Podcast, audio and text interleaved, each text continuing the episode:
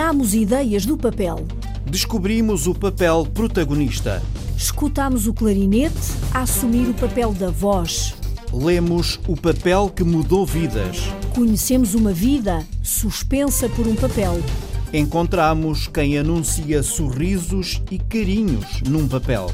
E fomos tirar fotocópias.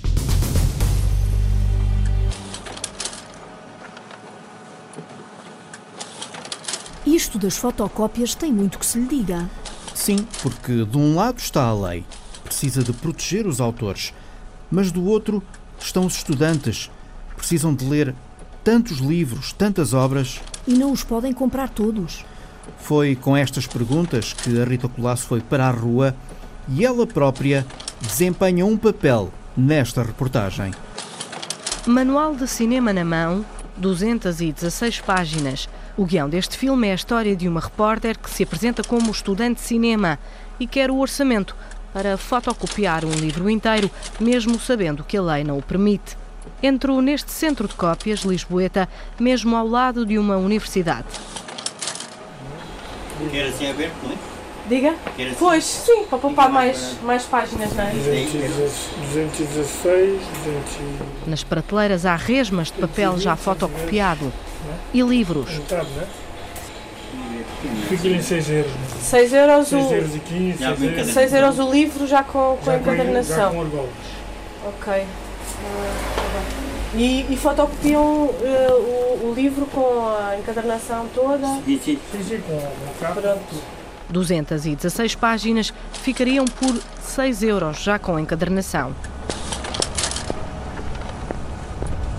A estudante de cinema volta a ser repórter e há de receber ao microfone a confirmação de que é tão fácil reproduzir obras protegidas. Confirma, por exemplo, o aluno de doutoramento André Castelo. Mas aqui em loja de fotocópias já há os manuais de estudos em versão mais que fotocopiada, Mesmo apesar da lei proibir. mesmo apesar da lei proibir. Porque os manuais, a comparação entre o preço e o manual, o preço da fotocópia e o manual chega a mais que 300%. Portanto, A diferença. A diferença. Ou seja, imagina um manual que custe eh, 50 euros, não é? Porque usa a esse preço. Consegue-se tirar uma fotocópia por 5, 10 euros.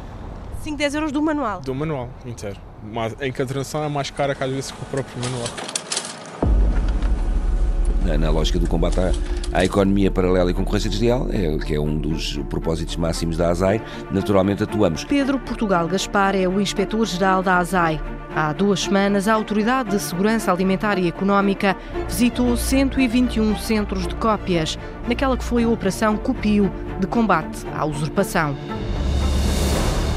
Os inspectores apreenderam 3 mil euros de livros e revistas fotocopiadas. E que deu, de facto, três processos de crime e cinco processos de contornação. Pedro Gaspar reforça que o papel da ASAI é garantir o cumprimento da lei. Há que perceber que o autor despendiu de facto o seu, o seu saber e o seu, o seu know-how a produzir a obra. Eh, um- há uma determinada editora que investe na, naquela edição e, portanto, é isso que, que é- tem que ser cautelar no circuito comercial.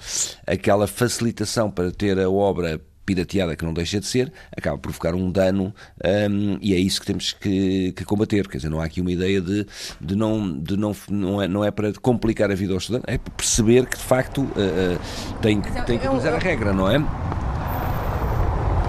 Mas a regra é fechar os olhos, mesmo dentro das próprias instituições académicas. Se eu levar o fecheiro de PDF numa, numa pen e der, eles imprimem o que eu lhes dou. Portanto, ninguém, ninguém lhe diz nós não podemos, a lei não nos permite.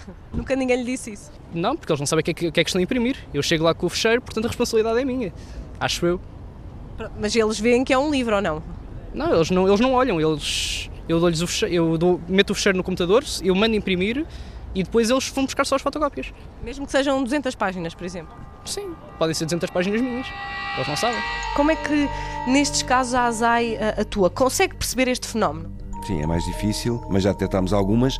Em algumas destas eh, inspeções que são feitas em alguns locais, detectaram-se algumas penas que precisamente era para fazer, a, para fazer a reprodução. E às vezes até acontece, já agora acrescentando mais, que com a pen que aquele aluno levou para fazer a reprodução eh, física, depois ficou digamos, eh, no próprio computador da reprografia instalado para depois então multiplicar por outros que queiram aparecer e que não tiveram o trabalho de fazer o descarregamento inicial. Eu tenho os PDFs no computador, eu raramente imprimo o- os livros. Portanto, Usa, portanto, através do, do formato digital. exato, formato digital, quase sempre. E como é que tem acesso a esses PDFs? Ah, encontro na internet, É muito fácil encontrar. sim, bastante. Imprimo tudo, eu tenho tudo, tudo, tudo impresso. Porque mesmo que seja tipo apontamentos, tipo hum, PowerPoints, professores, o que for, está tudo impresso, que é sempre mais fácil para, para estudar isso tudo. Os professores têm essa atenção de perceber que os alunos podem não ter tantas possibilidades de comprar o livro. Alguns deles têm, e tanto que alguns até dizem, ah, não sei aqui, podem, eh, podem comprar este livro e tal. Mas pronto, mas depois também, também tem na internet, mas eu já não posso dizer nada disso. E nós ficamos prontos, ok? Portanto, eles dão-vos a pista, não é? Exatamente. E vocês que descubram. Exatamente, exatamente.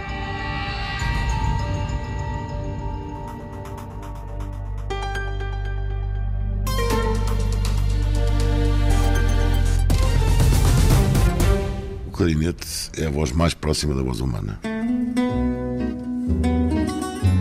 António Saiote, o clarinete é uma voz? O clarinete assume o papel da voz no fado tocado por António Saiote.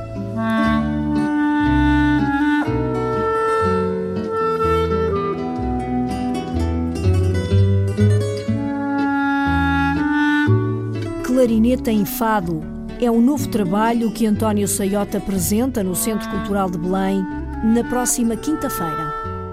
O repórter Mário Galego foi conversar com ele e ouvi-lo tocar.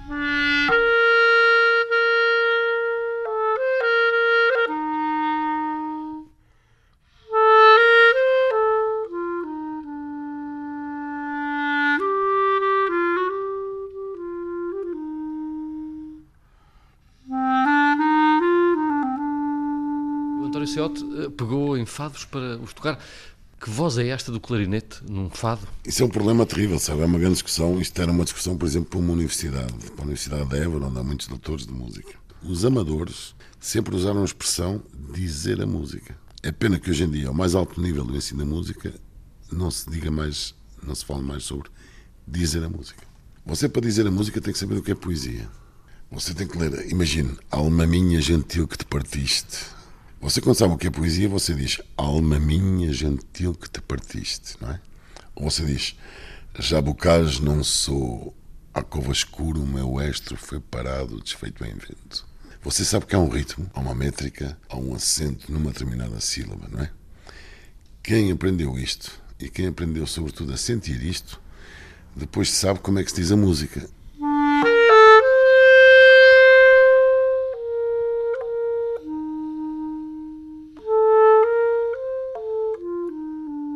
O fado, porque é que ele vem de trás? Porque o meu pai cantava fado. O meu pai podia ter sido tão bom, melhor clarinetista que eu, nível mundial. Teve o mesmo professor que começou nesta mesma casa, como o meu professor, que foi o Marcos Romão, que foi Esta casa, digamos, é a Banda de Louros. Exatamente, o meu, pai, o meu pai começou aqui, como o meu avô, e só que o meu pai tinha uma voz muito parecida com o Francisco José. E então, em vez de dedicar à música clássica, erudita, dedicou-se à música ligeira. E desde que eu nasci, que o meu pai tinha essa fixação, já que eu não fui, que seja o meu filho, não é? Mas o meu pai tinha essa voz muito parecida com Francisco José. Eu, desde miúdo, que ouvia o Francisco José, ouvia Maria da Fé, ouvia Tony de Matos, ouvia-os todos. Isso ficou, essas coisas ficam, essa é a verdadeira tradição.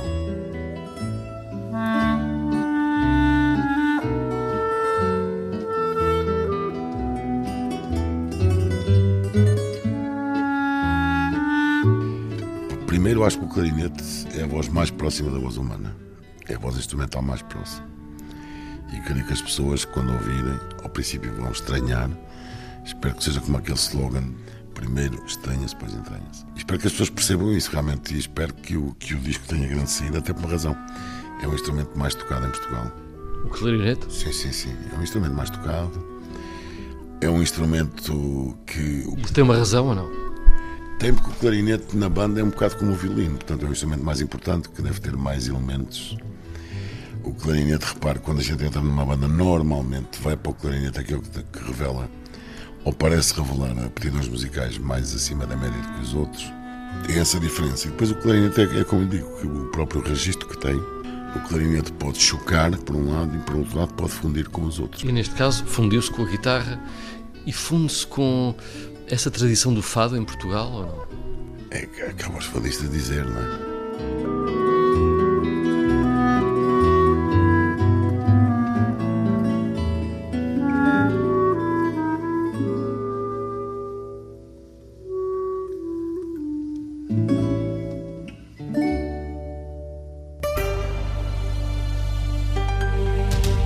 O papel é protagonista na história da música. E será que vai continuar a ser, apesar das novas tecnologias? Alexandre Madeira foi falar com quem sabe. Sem papel, a música nunca seria como é, certeza absoluta para o compositor Rui Penha. Nós não teríamos, por exemplo, uh, o tipo de contraponto que nós desenvolvemos sem o papel, nós não teríamos a conquista de formas uh, das grandes formas clássicas, como a forma sonata, etc. Nós nunca teríamos sido capazes de conquistar o tempo e o desenvolvimento de materiais no tempo sem essa forma. Uh, nunca teríamos desenvolvido a harmonia da forma como desenvolvemos, a orquestração como desenvolvemos. Portanto, o papel foi absolutamente fundamental. Não existe música europeia sem o papel. Isso é ponto assente. Seria algo radicalmente diferente do que temos hoje. Mas podem-se tentar novas vias, como o Rui Penha tem investido e que iremos ouvir. Antes acompanhamos um ensaio de guitarra na Academia Vilar do Paraíso, em Gaia. Numa sala, Romeu Lourenço, de 15 anos, estante com partitura em papel, telemóvel, junto em apoio. Esta aqui, que está na estante, é a Cuyumbaba, de Carlo Domeniconi, e foi tirada da internet, sim. Inicialmente eu estive a vê-la através de um iPad, porque não tinha onde imprimir.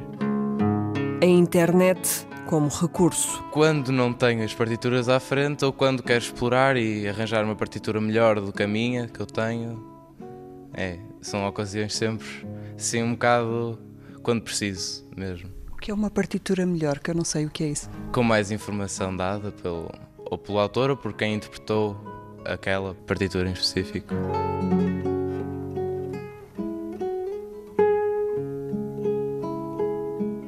E não perdemos o primeiro andamento da suíte de Domeniconi, percebendo com o professor Paulo Andrade que o armazenamento de obras musicais ficou facilitado com as memórias tremendas de pequenos gadgets informáticos portáteis. Sim, sim, sem dúvida. Aliás, eu, eu hoje ando como muito, ando menos carregado, não é? Portanto, trago alguns, um ou outro livro comigo, alguns papéis mas já não, enfim, não com tanta coisa como se calhar há uns anos atrás. Isso, isso é verdade. Em ensaios, em concertos, Paulo Andrade não tem qualquer problema em usar o tablet na estante. Quando é qualquer coisa que está mais ou menos bem definido e só tenho mesmo que observar e ir passando, eh, pronto, faço o ajuste só para saber os momentos em que tenho que, que virar a página, não é? Portanto, com o dedo apesar de também já haver eh, processos com o pé, com o pedalzinho que faz a viragem, ou com o gesto da cabeça, ou assim. Mas no ensino está longe de ser norma, é para suprir esquecimentos dos alunos, para proporcionar mais rápido a música que se quer. Trago sempre eh, iPad comigo e, e numa necessidade por vezes envio logo no, por e-mail ao aluno alguma peça ou qualquer coisa que não tenho comigo, vou, vou ver, sim, já uso com uma certa frequência. E na relação professor-aluno, Paulo Andrade assume que o papel é o mais prático. É uma tradição e mesmo se calhar os jovens alunos ainda acabam por sentir que o papel é, enfim, é, é uma peça diferente, não é? É uma forma de trabalhar diferente. O presente, mas depois, nas próximas décadas, como é que será, Romeu Lourenço? Eu estou a seguir música. O meu objetivo é ser guitarrista, mas sei, tenho consciência de que um dia vou ter de ser professor. E imaginas-te já a dar aulas, mas sem recurso a partituras em papel? Não. Como é que serão as aulas do futuro? Não faço a mínima ideia. é uma questão de ver e esperar. Mas para quem reflete outras circunstâncias para a música, como o compositor Rui Penha, é um desafio imaginar e experimentar novas fórmulas em que os meios digitais não se limitam a substituir o papel, ganham potencial expressivo. A minha ideia original era que isto fosse a partitura. E por isso é que musicalmente nós estamos a ouvir sempre a mesma harmonia, etc. Porque eu queria que isto fosse a partitura. Depois, por razões práticas, acabei por escrever uma partitura fixa para os músicos. mas isto continuou a estar projetado na sala enquanto os músicos tocavam. Portanto, a minha ideia era que, que a partitura para o público e para os músicos fosse a mesma. Tudo muito gráfico, pêndulos, formas geométricas, no ecrã que não o das pautas convencionais com as cinco linhas e quatro espaços para claves, notas e pausas. E a investigação de Rui Penha prossegue para um momento em que todos participam na composição, no momento. Eu quero encontrar uma forma usando notação dinâmica, de permitir a que toda a gente que vá a um concerto vá ao concerto tocar. Ou seja, toda a gente que lá está tenha experiência, uma experiência de partilha e de interação. É a experiência de partilha e interação mais intensa que eu conheço, na minha experiência enquanto ser humano, é fazer música em conjunto. E quero que toda a gente tenha essa hipótese. E em que suporte surgiria essa composição? Uh, necessariamente uh, não no suporte de partitura convencional não em papel.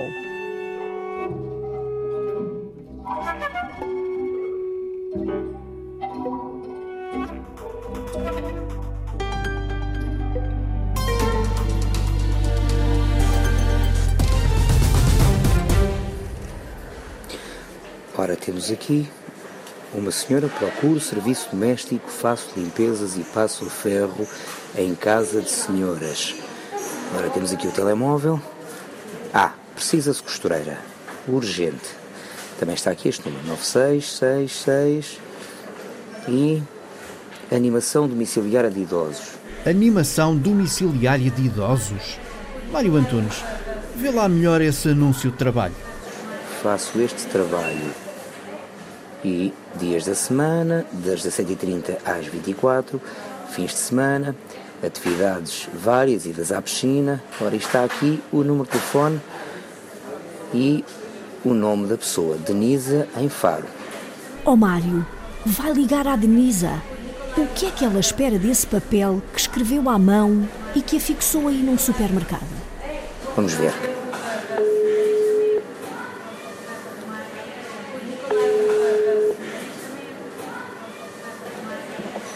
Sim, boa tarde. Sim, uh, boa tarde. A senhora Dona Denisa? Sim, sim, exatamente. Uh, a senhora colocou um anúncio uh, à procura de, de, trabalho em animação com idosos, colocou o um anúncio num supermercado, certo? Certo. olha, o meu nome é Mário Antunes, eu estou a ligar da Rádio Antena 1 e gostava de conversar consigo sobre esta sua forma de procurar trabalho através de, de um anúncio num supermercado. Acha que pode conversar comigo? Sim, temos. Não se importa? Não. Ok, então olha, eu vou arranjar forma de me encontrar consigo, está bem? Está bem, está bem. Obrigado.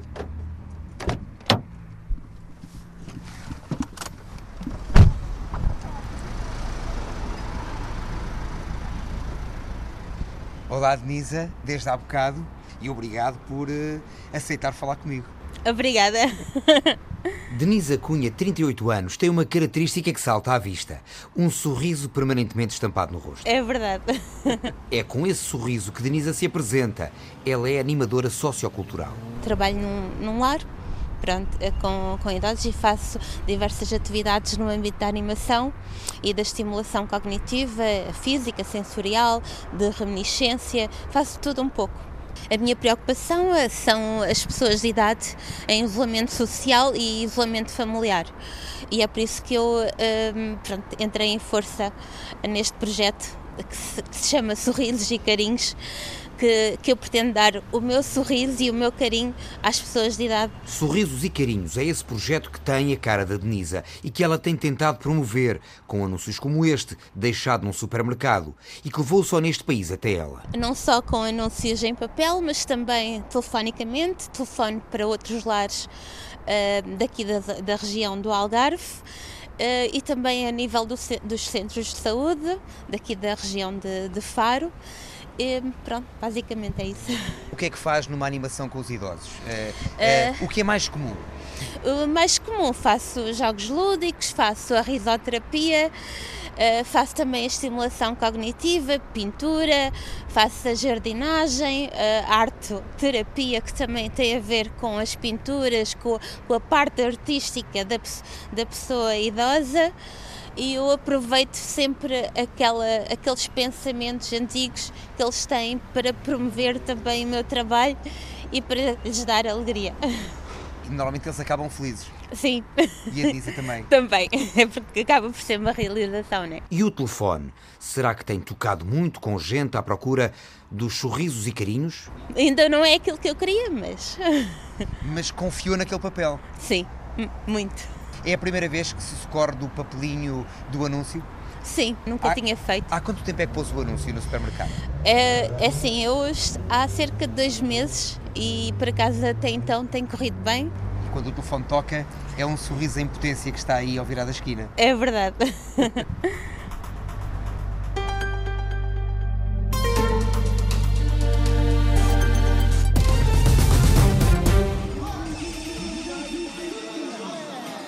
Vim para esta vida numa cestinha de junco. Nasci a 11 de fevereiro e vim para, para tomar agora.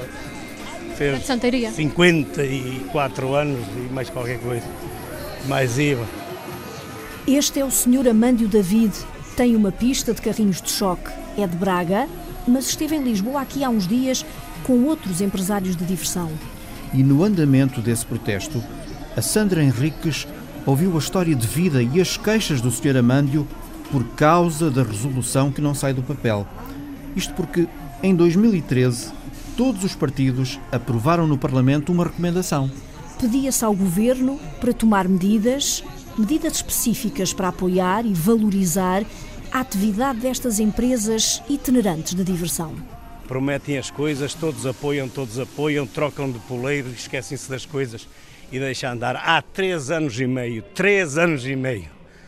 E mais meia dúzia de anos. Nem conduzir o caminhão que tenho, que foi pago com o meu suor, consigo. Vou ter que comprar um veículo turbopalha ou gasolerba para continuar com a minha vida.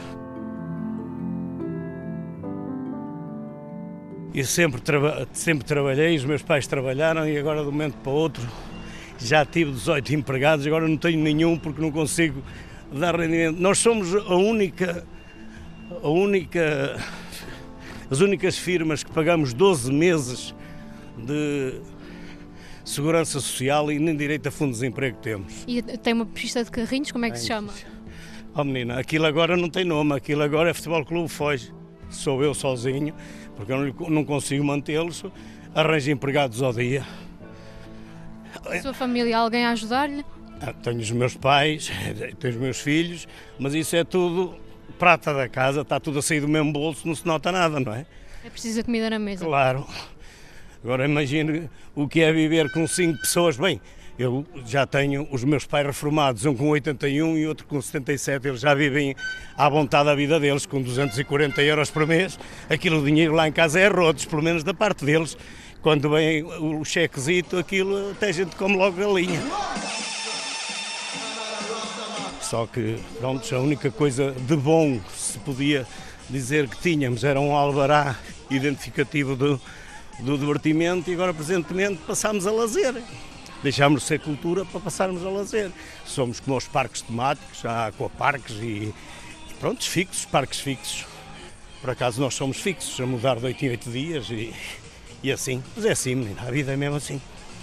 Portanto, o que os senhores queriam era que o IVA ficasse... Nós não queríamos que o IVA mudasse nem deixasse de mudar. Eles que aprovem a resolução que todos os partidos da direita à esquerda, creio, que foi a única resolução aprovada por unanimidade por todos os partidos e agora ninguém sabe de nada. Os outros foram-se embora. Estes eram oposição, agora são, são governo. Pronto, há três anos e meio que estamos à espera. Vamos a ver se agora ouvem alguma coisa. É assim a vida, menina. Obrigada. De nada. Quem é que paga o jantar?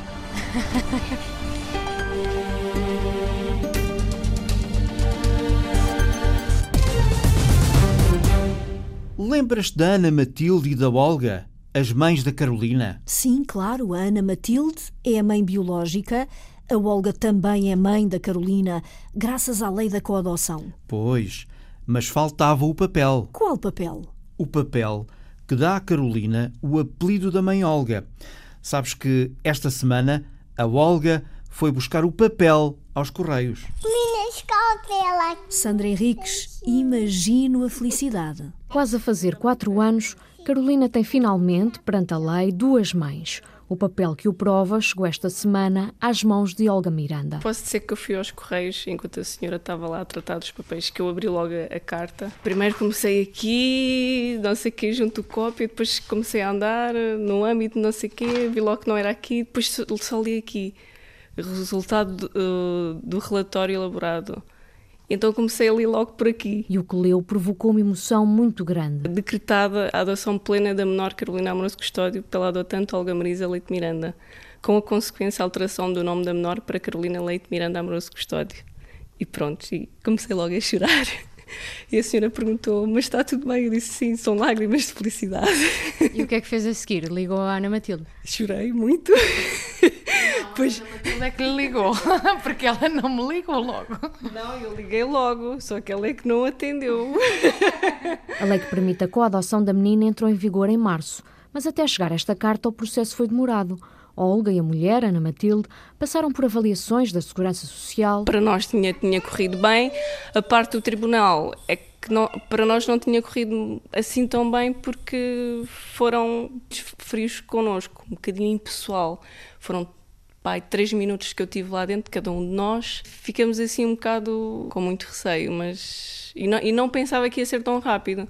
Pensava que isto só para o ano é que, é que estaria resolvido. Carolina soube desde sempre o nome que agora o Estado lhe reconhece com os apelidos das duas mães. Carolina Leite Miranda Custódio. Mas o papel que têm agora nas mãos não é suficiente para alterar o nome no cartão do cidadão da menina. Ana Matilde não sabe quanto tempo vai demorar. Já fui tentar perceber, agora tem que sair o averbamento em conservatório, ou seja, o tribunal notificou-nos e vai notificar a conservatório vão ter que fazer a alteração do nome da Carolina. Depois de estar averbado em conservatório, é que nós podemos fazer a alteração. Carolina sempre viveu com as duas mães desde que nasceu, mas só agora é que a lei permite que a mãe Olga falte ao trabalho ou vá com a filha ao hospital. Antes tinha que ser Ana Matilde, a única que era reconhecida como mãe biológica. Para Olga, este papel muda tudo. Para mim, ela ter os meus sobrenomes é, é muito importante, não é? Claro que o meu elo de ligação com ela está tá criado desde o início. Mas, mas os meus direitos, agora, legalmente, vão ser visíveis, claro. Olga e Ana Matilde voltam a pensar em dar um irmão ou irmã a Carolina. Para o ano estamos aí em força, esperamos. e para a próxima é a Olga? Sim, sou eu, sou eu, sem dúvida. Já estou com aquele bichinho. Mas esse bebê já vai ter, a nível legal, um procedimento totalmente diferente na altura do registro na maternidade, eu vou ficar automaticamente como mãe da Carolina também, o que não aconteceu com a Olga na altura. Portanto, dessa parte já é um salto enorme. Carolina queria muito ter uma companhia para brincar com as bonecas coloridas que tem agora nos braços. Essa é uma mana. Mas Carolina avisa já que não abre mão da gata de pelo negro, a Vicky. Eu sou a dona dela, mas ninguém é. Vai perguntar à minha gata, não sou eu. Oh. Está na hora das despedidas. Carolina está quase a ir para a cama, ou melhor, Carolina Leite Miranda Amoroso Custódio. Tchau, muitos beijinhos. Até à próxima. Até a próxima.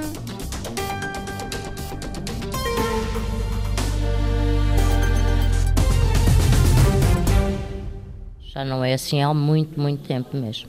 Mas ainda cheguei a vir para aqui às 5 da manhã. Já não é preciso trazer o colchão, ou é?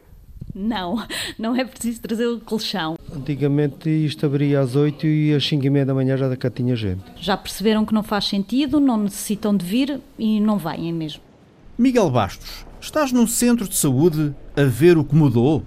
Pois, agora precisamos cada vez de menos papel para tratar da saúde. Perguntai às pessoas como é que se estão a dar com menos burocracia. Não tem saudades das filas no, nos centros de saúde? Não, acha? Perguntando. Não, não tem nada, não. Não tem nada a ver. Por aqui, ninguém tem saudade. Saudade. Geralmente, ninguém tem saudade da burocracia. Toda essa burocracia dos papéis é, e, e, vem facilitar a vida, né? Se terminar isso, acho que vai ter um ganho enorme ali em termos de desburocratização até da consulta e a desmaterialização das receitas. No Centro de Saúde de Aveiro encontramos gente com todos os tipos de gosto. Há quem marque as consultas por telefone. Se eu precisar, telefono. Quem prefira a internet. Eu normalmente marco as consultas para a net e, e aí está. Mandam uma mensagem a dizer a que horas é a consulta. Quem não dispensa visita ao balcão. Eu gosto de ser contacto direto. Nunca marcou por telefone ou por internet? Nunca necessitei, portanto, quando necessito, venho aqui e felizmente sou sempre atendido. E quem não saiba bem como é que se marcam as consultas? Ah, não sei bem, ainda são os meus pais que tratam disso. É o meu marido, ele é que vem marcar, trata de tudo. Porquê? É muito complicado para a senhora? Que eu estou sempre doente e ele vê que eu estou mal, vem, trata dos assuntos todos, depois só pega em mim, traz uma consulta, assim como hoje e depois leva-me para casa. Ele vai aviar as receitas, ele faz tudo e toma conta de tudo. Já lá vamos às receitas. Para já, vamos falar com Catarina. Catarina Cravo, sou assistente técnica. Antigamente, como já ouvimos aqui, as pessoas vinham de véspera. Esperavam à porta do centro de saúde, esperavam para marcar consulta, esperavam para serem atendidas pelo médico, voltavam a esperar para carimbar a receita. Agora ainda voltam ao balcão, mas é para dizer adeus. A maioria das pessoas, as pessoas mais de idade, passam e perguntam: posso ir embora? Já não preciso de nada. Mas eu penso que é mais aquela, aquela coisa de, da pessoa do, do falar, do, do conhecer já o funcionário e de, de se vir também despedir. Acho que é mais por, por aí. E geralmente ficam admiradas com a falta de clientes. Temos muitas, muitas pessoas que, quando chegam, uh, até dizem: Ah, hoje não está ninguém, hoje não veio ninguém ao centro de saúde, não têm clientes. No início deste ano, a simplificação teve um novo desenvolvimento: as receitas eletrónicas. Não estamos a falar ainda do fim do papel. Os doentes não são todos iguais, as situações também não. Mas há vantagens, considera o médico Leandro Marcolini. Antigamente, quando passávamos uma receita é, prolongada de um medicamento que o doente fazia constantemente, por exemplo, um medicamento para diabetes ou para hipertensão, saíam três vias daquela receita, com validade de seis meses, então eram papéis, três papéis para um mesmo medicamento.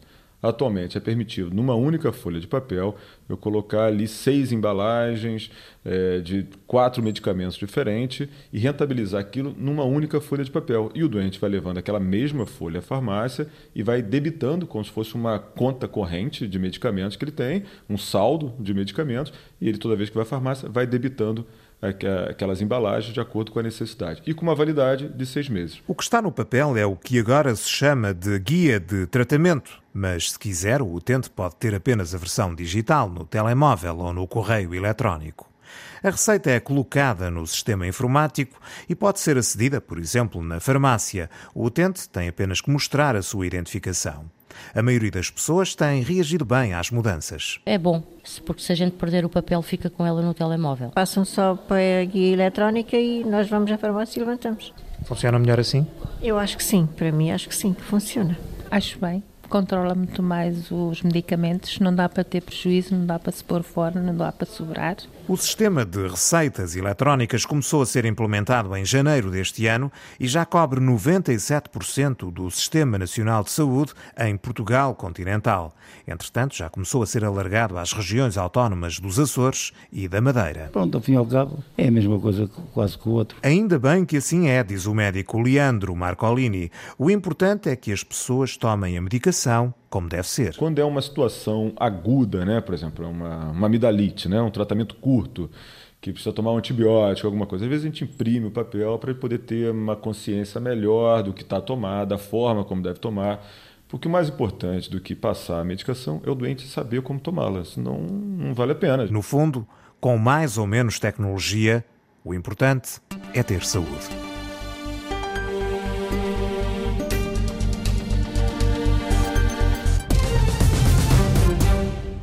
Olha, a senhora carteira já vem ali, não sabia o nome. A senhora carteira já vem ali. A senhora carteira? Há muitos anos andou a distribuir, a ler e a escrever cartas na Ribeira Brava, na Madeira.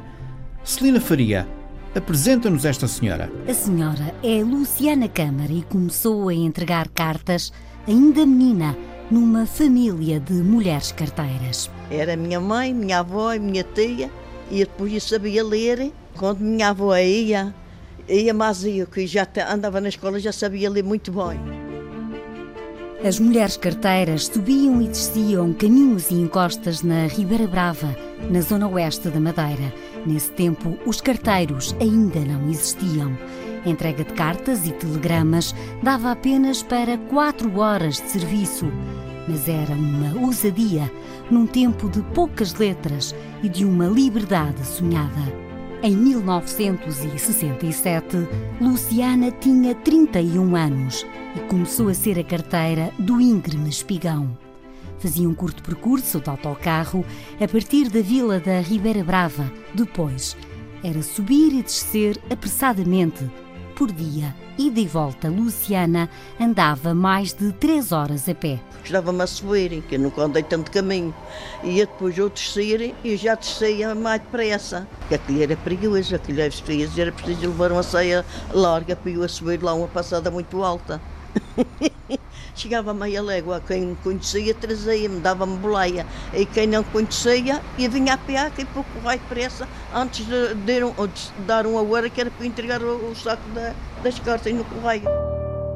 E lá, bem no cimo, Luciana deixava as cartas numa pequena mercearia e a chegada era sempre de alegria aquele pessoal já vinha todos para a estrada e dizia, olha, se a carteira já vem. Aí depois uma mulher dizia assim, vai minha filha e meu filho, vai-te embora à vinda do oficina do espião, ver se tem carta do pai, que é para, é para ir ali ver se o pai está bem. Nessa altura, muitos homens estavam imigrados na Venezuela, África do Sul, França e noutros países.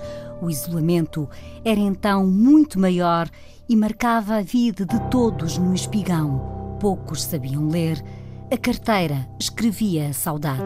Eu vinha para baixo, havia muita gente que não sabia escrever, para escrever uma cartinha para um irmão que estava em Lisboa. E disse: Olha, então depois do serviço, a senhora que espera a porta do correio, eu escrevo-lhe a carta. Então escrevi a carta. E os gestos de amizade ficaram para a vida. Uma senhora que era a mãe da Maria da Luz, ela eh, chamava-me para ir beber café e disse: Olha, estou em serviço, não posso ir. Sim, ela disse: Então eu vou arranjar um almocinho, logo a senhora vem almoçar. E disse: Não, que eu tenho que entregar as cartas no correio, não posso uh, almoçar. Traga-me numa folhinha de cua, vou dentro de um saquinho e levo. Ela trazia, eu descia, já me dava um, uma batatinha cozida, avisa uma maçaroca, um feijão e eu trazia, avisa como ia pelo caminho que eu não ia pôr parada. Com chuva ou com sol, o caminho foi o mesmo. Durante cinco anos, Luciana deixou de ser carteira, mas foi trabalhar como empregada de limpeza no edifício dos Correios, que viu ser construído. A menina que sabia ler era já mulher, casada e mãe, quando terminou a quarta classe. Em criança, aprender foi muito difícil e marcante. É, e era a senhora professora do senhor Conselho, do, a mãe do Concilzinho. Ela dava-me com o veio aqui no braço e ficava com o braço negro. E eu nunca dizia à minha mãe. A gente era de uma cabeça que não se tinha quem ensinasse. A gente tirava cera da nossa cabeça. E a senhora chegou a fazer a quarta classe? Fiz a quarta classe. Tinha feito 36 anos, no dia 9 de junho, e fui à prova oral da quarta classe. Uma professora, uma coisa gorda, que acho que era do Funchal. Sim. Fui a melhor aluna. A lição ficou para sempre e hoje Luciana ainda escreve cartas. Escrevo para a minha irmã para a Venezuela, mas ela diz que é para não escrever, porque fica muito longe e às vezes eles não entregam as cartas. Agora que ele está em greve em Venezuela não podem fazer nada. Lá longe, na Venezuela, nem sempre chegam as letras da senhora carteira. E na ilha, Luciana também já não recebe cartas de saudade.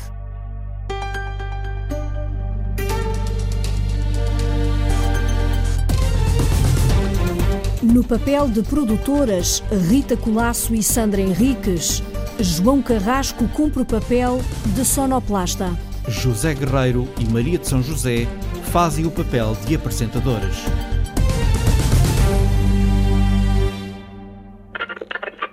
Nós ainda não falámos foi da rádio. Maria, estamos a falar do papel. Sim, mas já reparaste que dizem do papel o mesmo que dizem da rádio? Que mais cedo ou mais tarde vai desaparecer? Isso. A Rita Fernandes foi então à rua e perguntou às pessoas qual é o papel da rádio na vida delas. É a minha grande companhia. Trump, presidente. Mário Rui Cardoso. Os votos ainda não estão todos uh, contados, mas quase. Eu gosto de ouvir as, as, notícias. Bom dia, são agora 9 horas e 18 minutos. Informação de trânsito atualizada. Costuma estar presente quando ando no carro.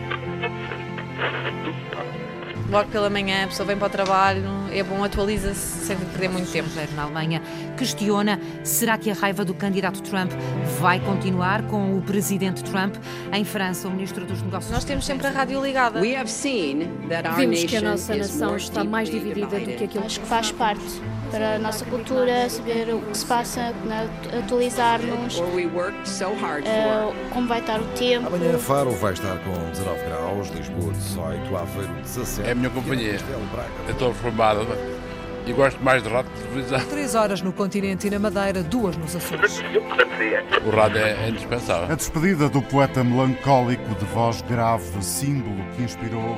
Que papel é que tem a rádio na sua vida? Entretenimento. Mas eu acho que anda tudo um bocadinho choné em Lisboa com o Web Summit. Fazer-me rir. Puxávamos uma corda gigante e trau, saltava ali um, um bajolo e tínhamos uma terceira travessia do Tejo. Eu gosto, gosto da, da maneira da, das entrevistas que fazem, do diálogo que eles têm com, com, com, com os utentes. Bom dia, Sérgio. Bem-vindo a este programa. Bom dia a todos.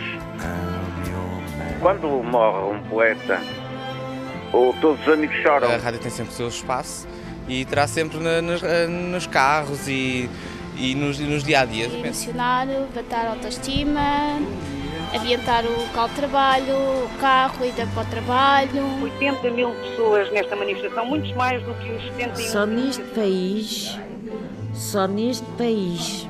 Mas isto é onde? No canal 1? É na rádio. Na ah, na rádio.